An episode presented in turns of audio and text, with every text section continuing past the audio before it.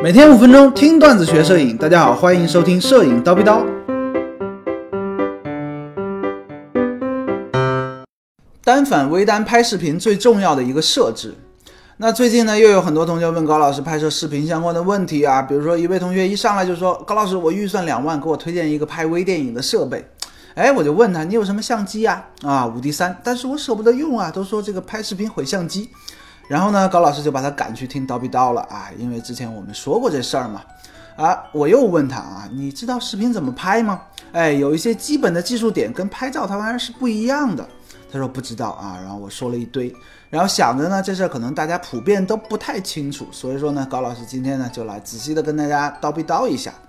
首先先说一说为什么我们推荐用单反或者说微单拍摄视频，而不是说普通的摄像机啊。因为微单或者说单反的这个传感器啊很大，虚化会比较好，而普通的摄像机呢传感器特别小，哪哪哪都是清楚的，没有虚化，这两个的这个效果啊就差很多了。所谓说电影感啊之类的，主要就是源自虚化效果嘛。另外，大尺寸传感器高感画质会比较好，晚上也能拍，暗光也能拍，它是要秒杀这个普通摄像机的。所以说呢，目前是呃小型的视频工作室啊，单反或者说微单已经成为了视频拍摄的标准配置了。好，知道了这个必要性之后呢，我们再来说一说设置方面，跟拍摄这个单张照片啊拍视频有一个最大的不同是什么呢？就是我们今天要讲的主题，就是快门速度。单张照片呢，快门速度你可以根据需求随意的定，对不对？可以随意的调整。但是对于视频拍摄而言，快门速度往往都是固定不变的。对不对？颠覆你的三观，对吧？快门速度是不变的，通常呢是帧率两倍的倒数。比如说电影吧，每秒二十四帧，对吧？电影都是每秒二十四帧，那么快门速度呢，永远固定为四十八分之一秒，二十四乘以二的倒数四十八分之一秒。那我们的单反呢，或者微单呢，如果说你设置每秒三十帧。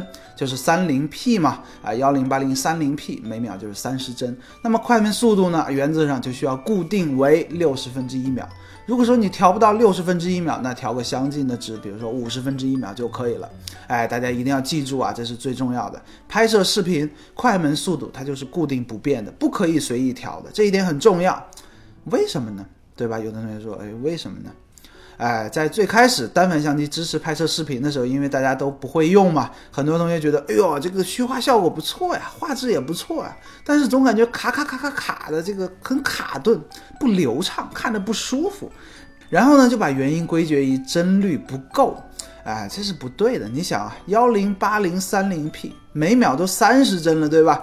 电影每秒才二十四帧，哎，比电影还多，所以说帧率完全是足够的啊，不是这个理由。那为什么会卡卡卡的不舒服呢？根本原因就是因为大家的快门速度没有设置对，快门速度设置的太快了。你想啊，拍一个汽车飞驰的场景，一秒钟三十张照片，对吧？三十帧嘛，就相当于你拍了三十张照片。那快门速度特别快的话呢，这三十张照片每一张都是清晰的。当你快速的连续播放汽车的感觉，就是说它瞬间移动了三十次。你看它可不就是很卡吗？但是如果说这三十张照片啊，每一张照片都稍稍有一点运动模糊，有一点虚化，你连续播放反而它就很流畅。哎，大家明白这个意思吗？对吧？很好理解，对不对？至于为什么帧率两数的两倍的倒数呢？这是拍电影这么多年都用的一个规则。那我相信呢，也是反复验证的一个最佳的设置。大家就。直接这么设置就好了，对吧？之前呢，高老师也测试过，比如说拍摄幺零八零二十五 P 每秒二十五帧的全高清视频呢，快门速度设置为五十分之一秒，哎，效果效果是非常流畅的。但是如果说光线比较暗，快门速度呢还是可以适当的降低一些，比如说降低到三十分之一秒，这个每一张照片它的曝光进光量不就更多一些吗？暗光的话呢会更加的明亮。对于拍摄静止的画面。哎，这是没有问题的。但是如果说你拍摄的东西呢，激烈的运动，这个模糊啊，每一张的模糊就有点太过度了。哎，看上去呢，它的分辨率就降低了。哎，大家要明白这个意思啊。最后呢，啊，留一个作业考考大家哈。如果说不考虑这个快门速度的限制，好，我们拍摄幺零八零三零 P，也就是说每秒三十帧，请问最低快门速度我们可以调到多少？哎，大家想想看啊，留言啊。今天高老师就先叨逼到这里了。想要系统的学习摄影知识呢，欢迎微信搜索蜂鸟微课堂。明早七点，咱们不见不散。拜了个拜。